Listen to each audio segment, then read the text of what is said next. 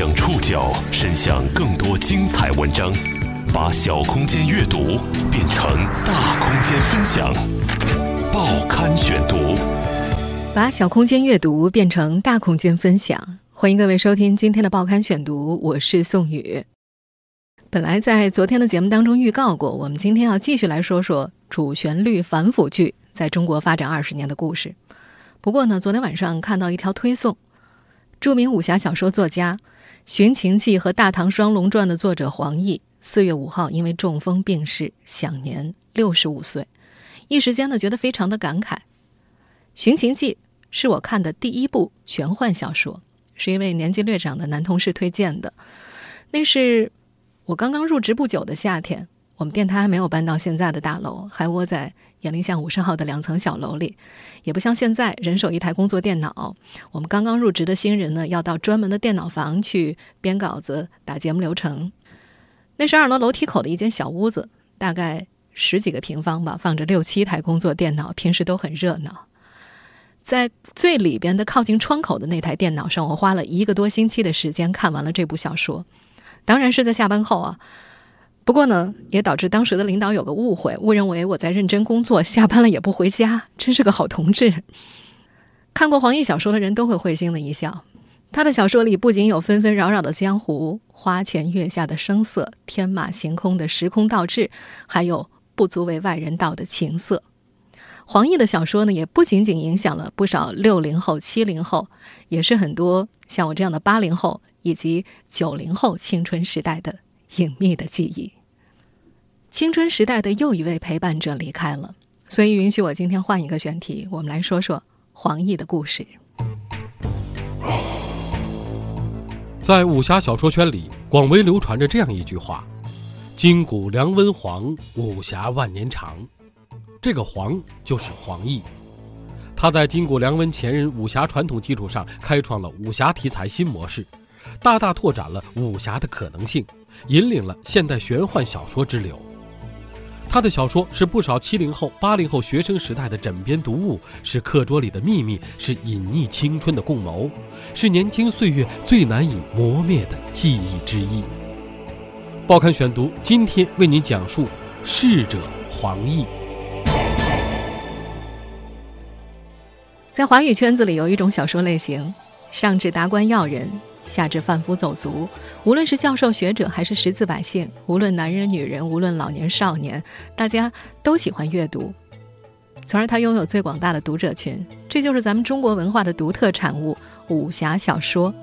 没有哪一种文艺作品可以像武侠小说这样，在中国社会各个阶层产生如此广泛的影响。上世纪九十年代的武侠世界正面临着青黄不接、群龙无首的窘境。武侠小说三大宗师中，金庸早在一九七二年写完《鹿鼎记》之后就宣布封笔，古龙不到五十岁就因为肝硬化与世长辞，梁羽生则于一九八七年移居澳大利亚潜心研究历史。中国武侠小说的创作便由巅峰时期的百花齐放，跌入了低谷时期的黯淡无光。虽然之后出现的温瑞安继承了古龙的风格，但也只是昙花一现，为时未久。而那时的大陆武侠还在学习期，后来风头渐强的一些作家们，都还潜伏在诸如西路 BBS、新浪的金庸客栈等地，积蓄能量，萌芽起飞。然而，就是在这段时间，又有一位武侠名家不知不觉地拉开了武侠小说创作和阅读高潮的帷幕，这就是黄易。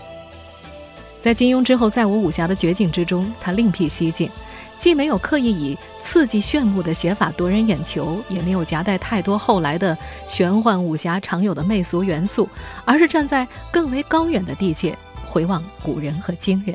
到底是何人派你来的？魏大侠，我想让你明白一件事情，我对你呢是完全没恶意的。如果没恶意的话，为何如此凑巧你会出现呢？是时光机送我来这儿的，所以我在这儿出现了。什么为不为何的？母鸡我听过，大公鸡也听过，时光机却从未听闻。我们现在听到的这个片段，出自由他的作品改编的电视剧《寻秦记》。他的这部作品因为被香港 TVB 翻拍，而为广大内地观众熟悉和喜爱，也成了不少人的集体记忆。我其实是公元，也就是嗯你们的两千年之后呢，来到这个地方。我这么说你信不信呢？简直一派胡言。如果你知情识趣的话，就快点从实道来。你究竟姓神名谁？乃何方人士？实际上，无论是日后的起点、晋江等一众网络文学写作者和爱好者的云集网站，还是近年来一直热度不减的穿越剧，比如像什么《宫锁心玉》啊、《步步惊心》《太子妃升职记》《三生三世十里桃花》等等，其实他们的祖师爷都是黄奕。而当如今的我们早就看腻了这类靠穿越来改写历史、表达爱情的戏码的时候，或许很难去想象黄奕的创举在当时是多么轰动的一件事情。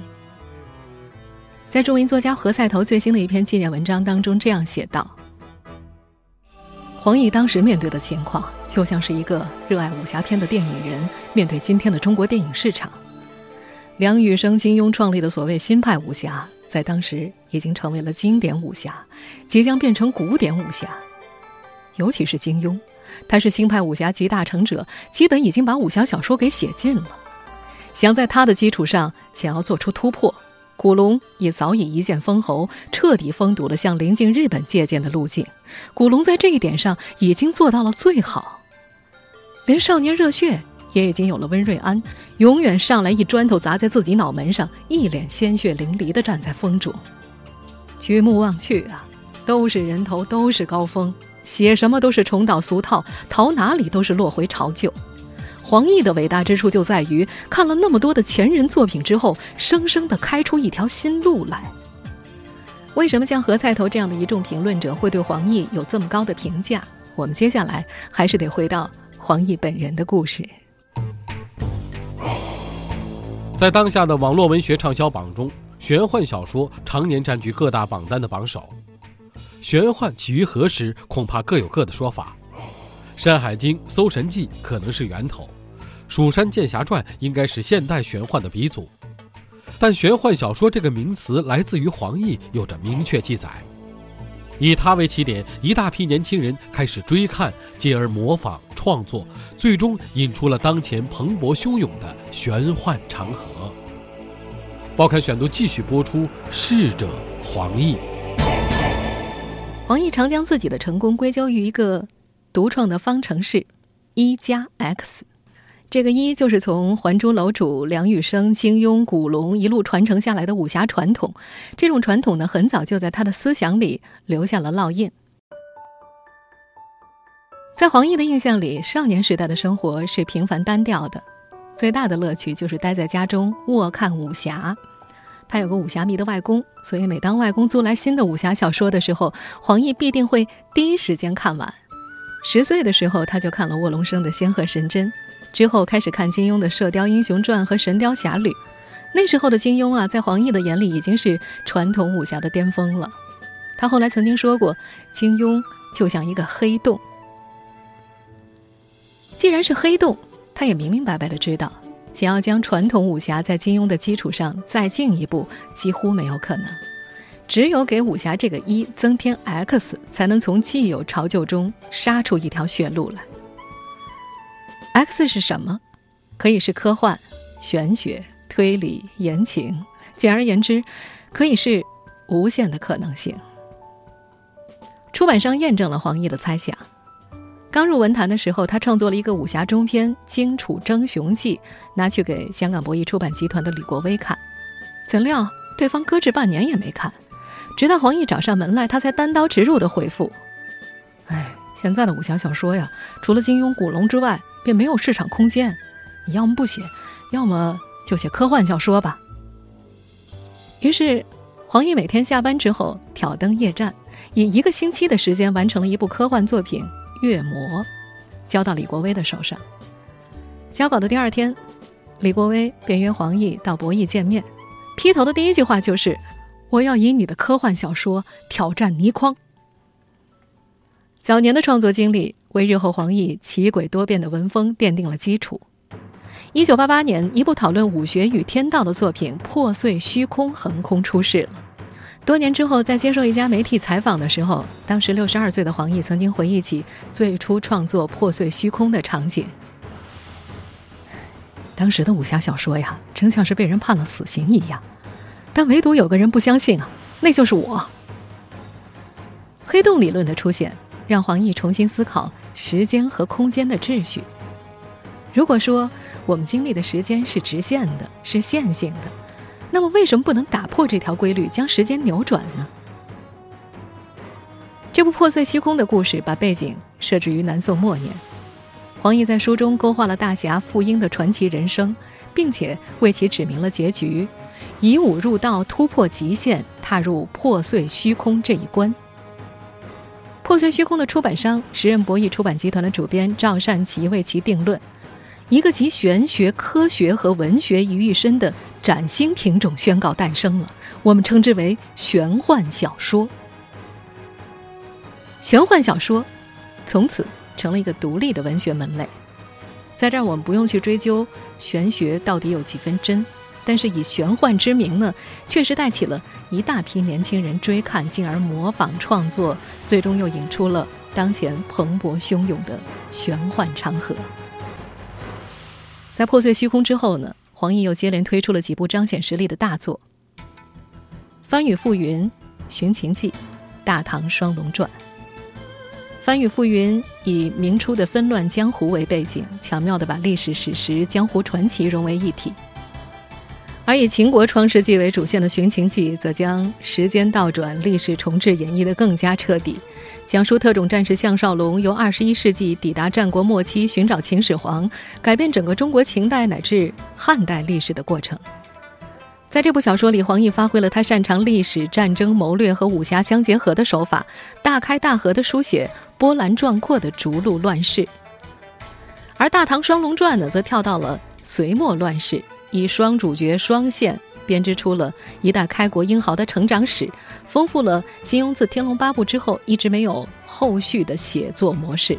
这部小说呢，后来也因为香港 TVB 的改编，广受内地青年熟悉。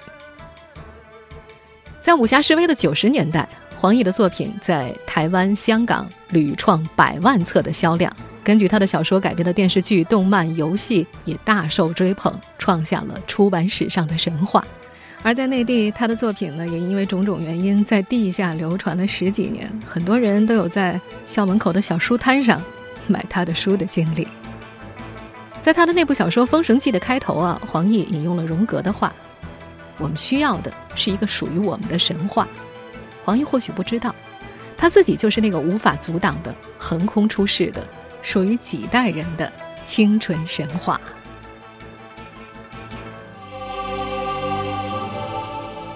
开创穿越题材小说的先河，成为黄奕在文学史上最为标炳的功绩之一。但他自己却并不认可“穿越鼻祖”的说法，在他看来，穿越本来就存在。他笔下那些引人入胜的穿越，本身也只是工具而已。报刊选读继续播出。逝者黄奕，在一次接受媒体采访的时候，黄奕说：“穿越本来就存在啊，这只是我们对时间的一种反思方式。时间是直线的，我们永远只能在其中的一点上穿越，就是打破这条规律。”我现在再强调一次，你这次的任务。只是回去见证秦始皇嬴政登基的历史时刻，为我们拍一集历史性图片。期间是绝对不可以轻举妄动的，因为你在古代每做一件事情，都很有可能改变历史。那会怎么样？你和我存在在这个空间的因素就是历史。如果历史改变了，你说会怎么样？在《寻秦记》当中，穿越。不是最重要的，它只是一个手段，制造一种处境。一个现代人穿回古代，他的心里是怎样的呢？他会觉得像在梦中，一切都不真实，甚至会有这种感觉：做任何事情都不用负责任啊！怎样融入古代社会？他们那时和现在不一样，男尊女卑。一个现代人掌握了技术和知识，在古代是有很高的利用价值的，它会发生怎样的变化？黄奕曾经说过：“武侠呀，是中国的科幻小说，它像西方的科幻小说般，不受任何拘束限制，无远弗届，持想生命的奥秘，与中国各类古科学结合后，创造出一个能自圆其说的动人天地。持想生命的奥秘，一个能自圆其说的动人天地。这几段话可以发现，黄易在自身武侠创作当中的理念和追求。不过，在《寻秦记》之后，黄奕就没有再写过穿越了。他笔下那些引人入胜、一读再读的穿越，本身也只是工具而已，目的只是为了那些人物制造情境。或者说，黄易的穿越小说当中，真正引人入胜的地方还是历史。在他的眼里，历史就像是棋盘，他只要动一动上面的棋子，就能够下一盘他认为精彩的棋局。虽然穿越的情节只是黄易从科幻小说进入武侠小说是一个很小的选择，但是它彻底影响了后世的网络文学创作。在十多年的时间里，穿越竟然成了大多数网络小说的标配。而且在这条道路上，网络作家们发现了黄易都不曾认识到的价值。穿越的设置。在作者一方满足了他们想象力的释放，作品凭空有了更大的创作空间；在读者一方满足了他们潜在的内心欲望，拥有一次选择权，选择自己喜欢的时代，逃离现实生活，人生得以重新开始。于是，沿着这条道路，创造出了数十万本的网络小说。正在收听节目的你，有哪一位没有受到过？网络小说的影响呢？在何菜头的那篇纪念文章当中，他写道：“黄易一个人开创了中国网络小说的新时代。”当然，关于黄易小说有各种各样不同的评价，而最被人诟病的就是他开启了种马文的写作路数，堪称意淫类、YY 类小说的鼻祖。黄易的作品内容两极分化太严重，俗的太俗，雅的太雅。俗的部分无疑是情色的标签，有人斥责他的小说是彻头彻尾的情色文化。但是，穿越情色的表象和略显粗糙的文笔，我们可以看到黄易作品内核处的价值，那就是对于人生终极意义的探求。所以呢，也有不少人评价他是比金庸还要好的武侠小说作家。另外，黄易的作品并不完美，虽然有了理论体系的建立，但是情节过于单调。主角光环太强了，很多作品的重复性场景又比较多，文笔不拘小节，篇幅过长显得很拖沓，等等等等。但即便是这样，还是有不少人依然认为黄易是被严重低估的武侠大师。作为玄幻小说的鼻祖，网络文学的先驱，在没有网络的时代就用一支笔，靠一本本纸质书火遍大江南北。他对于中国武侠玄幻以及网络文学来说，意义不言而喻。黄易的名出自《易经》，对传统特别感兴趣的他，笔落笔皆透着一股难以道明的仙气。如果不做武侠作家，他可能会像不少武侠小说中的隐者一样，寄情山水，做个大屿山土人。报刊选读继续播出：逝者黄易。黄易本名黄祖强，黄易是他的笔名。这个“易”字。取自《易经》当中的“日月为易”，易之本在于回归本质与简单。很小的时候，黄易就发现自己对于中国传统的东西特别感兴趣，风水啊、道术啊、手相啊、佛学、道家、阴阳五行、堪舆命理、中医医理。正是对这些领域的研究呢，也让他在武侠玄幻的创作过程当中游刃有余，起笔落笔。也都透着一股难以道明的仙气。早年在香港中文大学求学期间，黄易的专业是中国山水画。毕业之后呢，他在九龙的一所中学教英语和美术。最终放弃艺术，转投文学，是出于某一刻的明悟。在纪念老师丁衍庸的文章《武教册》里，他记述了目睹老师作画之后的感受。我曾盲目相信，自己有当个出色画人的料子，但在那一刻却清楚明白，自己永远不能做到像丁公那样的艺术家。最终，我走上不同的路向，恐怕丁公也没曾想过，会以这种奇异的方式改变他不成才的小徒的未来。山水画对于黄易的影响，并没有随着职业路径的改变就此消弭。凭借《破碎虚空》声名鹊起之后，他辞去了香港艺术馆助理馆长的职务，选择隐居大屿山进行文学创作。从创作山水画转为活在山水画里。他的住所面朝大海，沿岸是一大片郁郁葱葱的树林。他亲自设计了写字台，所有的书籍都高高的叠放在台子上。他很少有固定的写作时间，可能是凌晨两点，也可能是早上十点。唯一的一个定律是，写作的时候他会把摇滚歌手 Bob Dylan 的音乐放到最大声。由于整个山谷里只有几座房子，不会有邻居因为扰民来投诉。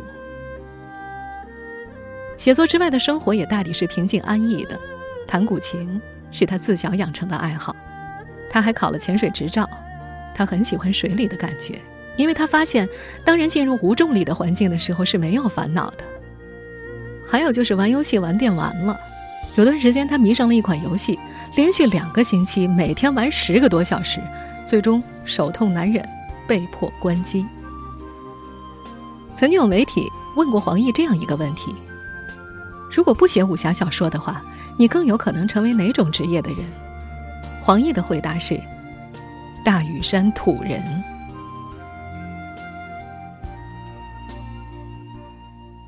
二零一七年四月五号，最想做大屿山土人的黄奕去世了。武侠界再别一位大师。回望武侠圈，金谷梁黄温，古龙在八五年就走了。梁羽生也在零九年走了，现在黄奕也走了。不少人年少时的情怀就只剩下了金庸和梁羽生了。这不仅仅是一代武侠大师的落幕，也是一个时代的落幕。黄奕先生走了，而那个时代也正在离我们而去。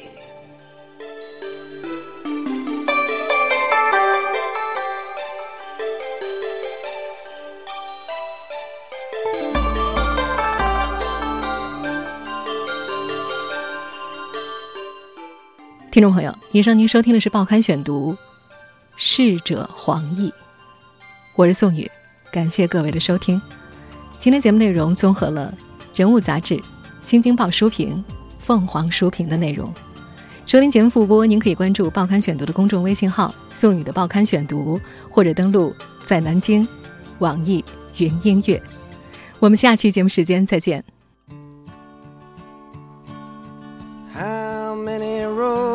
Must a man walk down before you call him a man? How many seas must the white dove sail before she sleeps in the sand? And how many times must the cannonballs fly before they're forever banned? The answer, my friend, is blowing in the wind. The answer is blowing in the wind.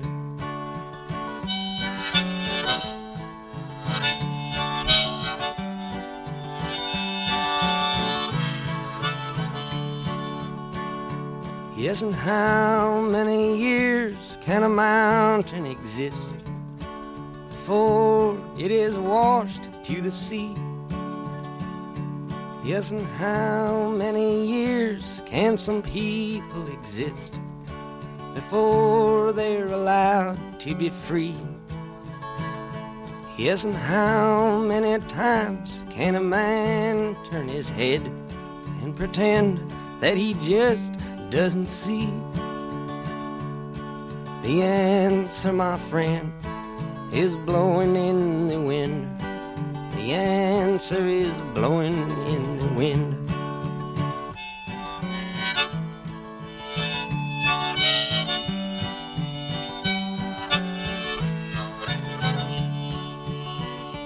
Yes, and how many times must a man look up before he can see the sky? Yes, and how many ears must one man have before he can hear people cry? Yes, and how many deaths will it take till he knows that too many people have died? The answer, my friend, is blowing in the wind. The answer is blowing in the wind.